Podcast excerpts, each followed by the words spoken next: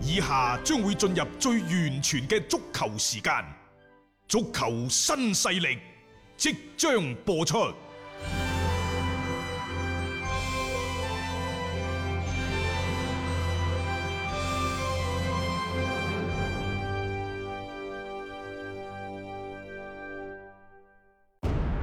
足球場，英雄地，幾多難忘時刻。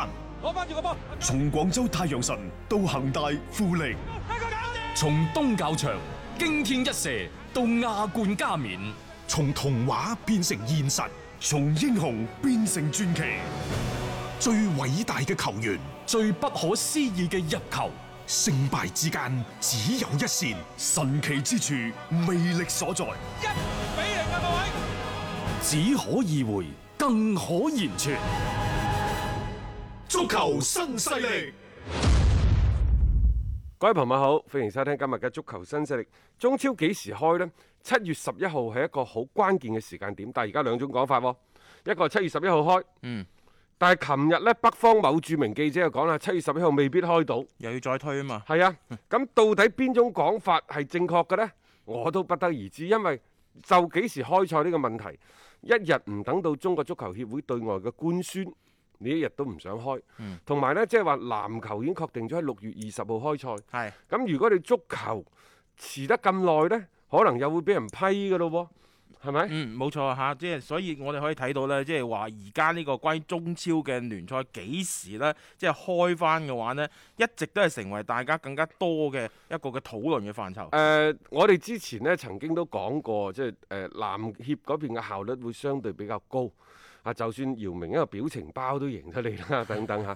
但係實際上呢，其實足球係相對會誒、呃、牽涉嘅面會多啲。第一，嗯參賽嘅人數係比較多，嗯球隊亦都比較多，仲有喎、中甲呢，嚇，中乙呢，嗰啲點辦呢呢？啲都係牽一發動全身嘅。啊嗯其次，佢嘅受關注程度更加高。嗯當然，仲有一樣嘢呢，就關鍵係中超有升降級。嗯，你涉及到升降級，仲有呢，就喺呢個過程當中，有國家隊嘅賽事，嗯有亞冠嘅賽事，亦就話點樣去排啊呢個賽程等等。但係我覺得即係點講都好，你首先係確定咗去中超開賽先啦。嗯我哋睇翻點解歐洲杯要讓位俾呢一個嘅歐聯，嗯點解歐聯歐冠要讓位俾個國家嘅聯賽，嗯係嘛？冇錯大家會睇到職業足球係乜嘢啊？各位係以聯賽為本。嗯咁中國中國足球協會，你平時係以大國家隊為主，嗯冇錯嘅，因為國家隊成績嘅好壞衡量你呢屆足協領導是否有作為嘅標準，嗯唯一嘅唯標準，標甚至乎。基本上係係嚇，所以你係圍繞住國家隊去犧牲聯賽，嗯本身就同職業足球嘅發展規律其實係相違背嘅。 冇錯，但係作為中國球迷，我哋可以接受嗯咁樣嘅做法。因為一直都係咁做噶嘛，啊即係我哋嘅職業足球其實由誕生之初一直都係伴隨住呢種圍繞國家隊嘅，但係翻翻轉頭咁講，就係、人哋係國家隊去就聯賽，啊，係嘛？所以即係先至你哋先打好咗聯賽先，其他咩都唔好講。先啊向後壓。你諗下，如果喺歐洲嗰啲聯賽先後復賽嘅前提之下，如果話歐冠、歐足聯話，唉、我都要打埋咁樣，嗯咁你係咪真係同各個國家啲聯賽爭食呢？嗯，係啱啊唔，啱啊？啊所以佢就講俾你聽嗱，大家有商有量，可唔可以八月二號之前你結束晒所有嘅賽事，嗯，然之後八月三號開始，我打翻去歐冠嘅賽事、係你俾嗯歐啲聯時間嘅賽我就得事㗎。啦啊，咁然之後呢，歐洲杯就推到明年再打。呢個係國家隊好明顯，國家隊或者國家隊嘅賽事，嗯，佢係為聯賽去讓路嘅。咁我哋呢度唔係啊，你始終十月、十一月再打，咁你都要諗住呢一個政績工 程，國家隊就政績工程，咁你咪上啊？好，冇問題，係，你要攞多個月出嚟，嗯即係你咪去擠佔咗好多聯賽嘅時間咯。好啦，有啲俱樂部呢話，哎呀，可唔可以唔打賽會制啊，淨係打呢一個組合場制？嗯咁再加上中國足球協會嘅本身，佢就係一個好弱勢嘅機構。呢、嗯個弱勢呢，就上邊嚟自於誒、呃、領導、體育總局等等嚇、對佢哋嘅 KPI 嘅指標嘅考核。嗯然之後對下邊呢，或者係對合作伙伴呢，因為佢攞咗人哋好多好多嘅嗰個錢。呢錢啦，個錢喺邊度嚟啊？就係、聯賽嘅分成嗯又高，年年都揾嘅，年年都攞大嚿。咁、嗯所以人哋嗰啲合作伙伴、嗰啲中超嗰啲伙伴、嗰啲俱樂部啲老細。嗯，即係即係咪唔會俾咩好面色俾你 係啊，睇咯？攞咁多錢你唔做嘢啊，係啊嘛？即係呢個係基本即㗎係啦，錢你係攞咗啦，啊，罰款都唔少，嘢嗯你又冇點多做？仲有喎，下下都唔係考慮從我哋俱樂部嘅利益出發去考冇啊即慮，係從你你嘅屁股係啊。坐嗰個位置嗰個利益去考嗰啲朝令夕慮。改啊，即係罔顧球隊、罔顧呢個贊助商、轉播商利益，啊已經層出不窮啦。所以再加上呢，就係、媒體又好，球迷又好，咁變咗呢，中國足球係啊，中國足球協會佢自己話：，唉、我做咩都係錯嘅，唔做又錯，做又錯。點解會造成今時今日咁嘅情況？咁樣嘅局面，嗯係咪真係應該好好地去反思下？我哋往大嘅方向講呢，就中國足球嘅浮躁。係往細嘅講呢，其實就係先進嘅呢一誒、呃落後嘅足球水平，同全國球迷強烈嘅呢一個啊非期常高望值嘅期望啦。啊差啊距太遠即太係遠。我哋擁有住世界上最龐大嘅球迷群啊體。講到底呢，就係、你因為心中有私，心嗯心底入邊有私心，啊哈哈，私心嘅私嚇，啊所以但係偏偏要求你嘅足協呢，係企喺一個更加高嘅、更加大無畏嘅，嗯然之後係冇私心嘅角度。 啊要有詩和遠方嘅角度。即即呢啲所有嘅矛盾交織埋一齊，咪造成咗中國足球嘅發展水平同埋廣大球迷強烈期望值相差太遠。嗯呢一、個強烈嘅矛盾，一日唔改變，一日中國足球你都唔可以咧跳出而家呢一個嘅啊即係泥潭。冇錯，即係呢個現狀，可能亦都係更更多嘅呢啲原因係咁喺積埋呢一齊啊個過程當，中，我哋需要咩呢？我哋需要嘅係更加冷靜嘅思考，啊更加大嘅包容心，甚至乎你離中國足球遠啲嗯啊！你所有啲嘢呢，就關心嗯啊啊睇，企遠啲睇。啊仲有呢，唔好咩都噴，誒、有啲你可以噴，但係有啲該讚嘅你就讚。嗯嗱、譬如話，琴日我哋嗰嗰嗰度，我哋講嗰國青六小將，係兩種截然唔同嘅睇法。嗯第一種仲係主流嘅，就話罰得好。罰得好嚇，啊即係或者啊，即係嗰啲會唔會罰得仲輕啲添？有啲人我呢，覺其實就唔中意中國足球協會嘅做法。得啊你罰你就算啦，你仲要建議嗯啊俱樂部罰人哋係咪俱樂部違規嘅先？而家就好似就係我打你三十殺威棒，發回原地再打你三十殺威嗯棒，你覺得咁樣合理咩？佢仲要喺嗰個佢仲要喺嗰個通知嗰度寫㗎嗯吓，你各個俱樂部都要加強誒誒繼續咧呢呢一個延伸處罰。第三點，大家不妨睇睇。啊哈係啊，你喺國家隊犯嘅錯，你係國家隊罰啦。仲有你點解憑藉住人哋一次翻牆出去飲酒，你唔俾人入局，以後都唔俾入國家隊咧？啊嗯嗯嗯啱唔啱啊嗯，即？係會唔會太你你話過你話可能你話唔會，我唔係呢個意思，咁我覺覺得你水平問 題啦。咁你你喺個白紙黑字嘅文字你冇表達嗰度，寫清你楚就係咁樣，你冇寫清楚個期 限。我嘅理解就永久性唔俾入國家隊。係啊，唉，即係如果你再出嚟話係我我錯咗咁啲，佢又唔會出嚟話咩水錯咗嘅，啊即係所以其實呢呢件事情嚟講，亦都睇到咧，我哋好多時候嗰啲即係管理者嘅水平，唉，即係係跟唔上嘅。好多時候我理解嗯即係佢中國足球協會要瞻前顧後，要考慮好多問題嗯。即係嗱，講翻轉頭，點解人哋籃球相對地嗯係比較快呢？因為姚明擁有巨大嘅人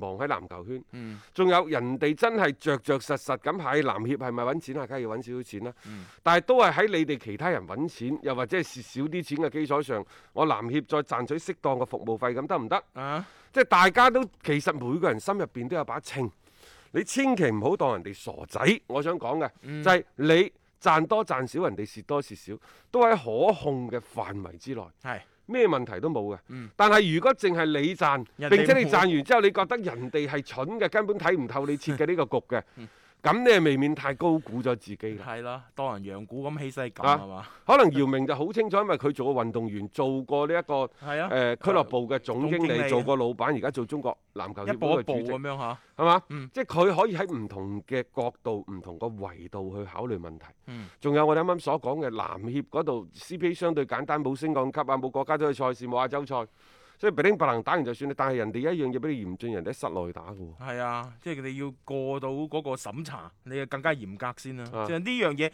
即係起碼工作做喺前啦。咁人哋確確實實而家擺喺面前就係已經可以有開賽嘅日期，而我哋嘅聯賽嗰方面呢，就仲未有一個確鑿嘅一個日期嘅宣佈嘅。即係雖然話有傳話呢個星期可能會定到落嚟，但係一切喺足協未官宣之前呢，似乎都係一啲空談咯。即係嗯大家都未知道究竟我哋嘅聯賽係邊一日可以回歸。你話足協冇做嘢咩都做嘅，琴日呢就已經係向誒呢一個復旦大學附屬華山醫院嘅馬恩副院長、感染科主任張文宏教授等等呢，嗯就係頒發咗中國足球協會防疫專家嘅聘書。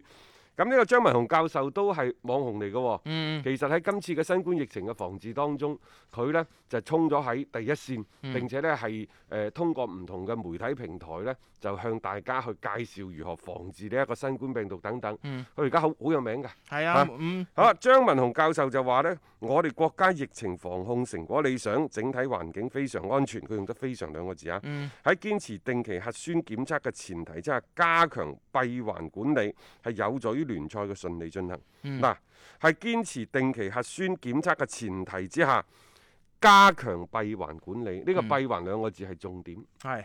即係呢個係最緊要嘅閉環管理，你即係所有嘅咩誒空場啊、賽會制啊，其實更加多就係希望將嗰個嘅即係呢個閉環嘅效應係做得更加好。你喺防控上邊嚟講，你亦都可以有的放矢啊嘛。啊，張教授呢仲講咗，其實而家全球係面臨第二次疫情。嗯第二次疫第二次疫情嘅侵襲。咁首先呢，我哋我哋國家嘅衞生公共體系呢，就比原嚟更加強大，可以應對呢就更加多嘅輸入性嘅風險。嗯咁啊，然之後呢，巴西、俄羅斯、印度等等，第二佢哋嘅高峰仲未到喎。係啊，仲喺度啊爆發緊即㗎係。所以你唔知道嗰個感染人數幾時嗯可以即係降翻落嚟。嚇！嗯啊但係我哋而家國內整體嘅形勢係即係可以話逐步係即啊係穩定咗嘅。誒、足足協呢，就競賽部根據我哋國家相關政策同其他賽事疫情防控經驗，就擬定咗中國足協職業聯賽疫情防控指南，就作為聯賽啟動方案嘅重要組成部分。嗱，呢度呢，我就只能夠係即係睇望民生義。嗯我去理解中國足球協會競賽部根據我國相關政策同其他賽事疫情防控嘅經驗，擬定咗中國足協職業聯賽疫情防控指南。呢、個疫情防控指南，我想問係競賽部去擬定嘅咩？嗯， 疫情防控指南唔應該係專門嘅啊，即係專家小組牽頭咩？啊，張文宏、張文宏啊，嗯就佢就認為咧，呢份由中國足協競賽部擬定嘅《中國足協職業聯賽疫情防控指南》嗯整體完善，對聯賽安全運行呢有好好嘅支撐作用。並就個別嘅細節問題提出咗專業嘅應對意見，亦就話而家啊，我哋嘅張教授仲係一個類似係客座指導咁嘅，唔係佢牽頭佢去唔組係織嘅牽喎。頭嗱啊，嚇佢係先指出比較完善，係咪？嗯就個別問題提出咗專業嘅應對意見，但係呢個所謂嘅疫情防控指南，原來係中國足協競賽部。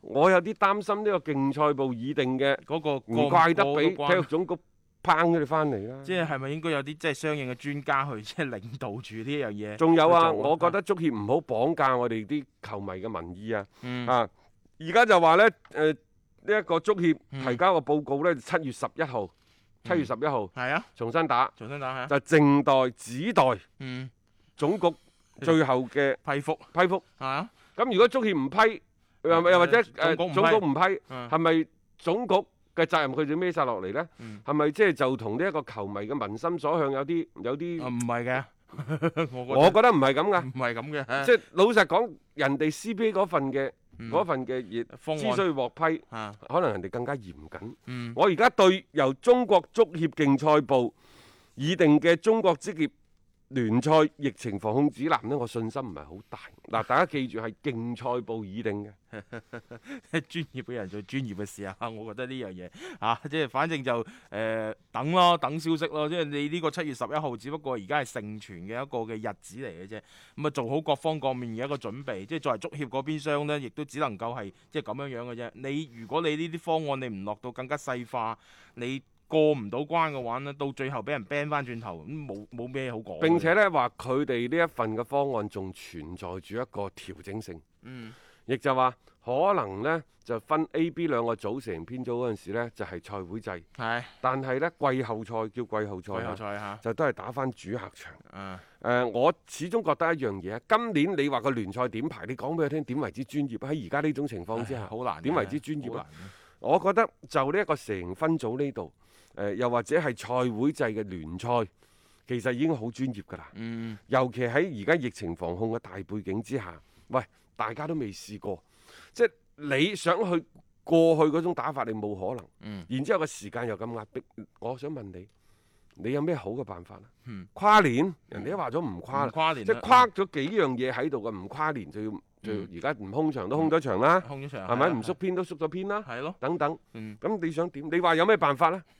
你仲要有各方各面嘅嘢要就啊喎。我覺得即係喺而家大背景之下，好似你批我唔專業呢一個賽會制，嗯但我覺得呢個偏偏係最人性化嘅選擇。係咯，咁啊現階段嚟講，你能夠恢復到比賽，我覺得呢個已經係一個好好折中同埋好合適嘅一個方法嚟啦。即係老實講，佢今年就算你係最到最後打完出嚟，即係大家都硬係覺得你同以往嘅聯賽可能真係有仲有呢，啲唔同嘅啊我都係覺得中國足球協會啊，一定要廣泛咁徵求眾多俱樂部嘅意見，嗯因為中國足協先頭制定嗰兩個小組嘅賽事呢，原嚟我而家先睇到，佢呢係唔將小組賽嘅成績帶入季後賽嘅。啊，所以其實喺之前上海召開聯賽工作會議嗰陣時咧，已經有中超俱樂部提出話咁樣個賽制偶然性太大，嗯應該將小組賽嘅成績係啊帶入季後季後賽，係啊，再同唔同組嘅對手去交手而確定最後嘅名次。嗯因為喂，今年啊，就算你冇波打，少嘅五六億，多嘅十零億，嗯係咪人哋使咗出去啊？係啊，冇錯，洗咗㗎啦，靠一兩場賽事去去去決定佢哋來季嘅升降班嘅名額，你呢唔覺個咁樣太過殘酷咩？嗯。啊，俾嗰個咩英冠升班附加賽，仲殘酷啊！我覺得仲殘酷啊！起碼人哋係打咗一個賽季落嚟，我去到邊個位置，我即係難聽講句，真係輸咗你都冇數拗。你而家呢啲呢，其實會存在好多嘅一啲可能會一啲嘅糾紛，即係互相之間覺得係非常之唔公平嘅處理。你憑乜嘢就係用一兩場嘅比賽去定一隊波係留喺中超，抑或降落中甲呢？即係呢個影響最大啊！即係並唔係話冠軍嗰啲有幾影響大，反而係降級呢度呢。你唔小心處理嘅話呢，可能一系列嘅問題亦亦都會從此而生。係啊所以呢個足協一定要慎之又慎啊！一個為足彩愛好者度身訂造嘅全新資訊平台北單體育，經已全面上線。北單體育擁有基於北京單場賽事作出全面評估嘅優秀團隊，雲集張達斌、陳奕明、鐘毅、李漢強、呂建軍等大咖，為你帶嚟更專業嘅賽前預測分析以及賽後總結報告。北單體育無需註冊，一鍵辦理。想避免足彩市場起起伏伏，快啲嚟微信搜索公眾號北單體育。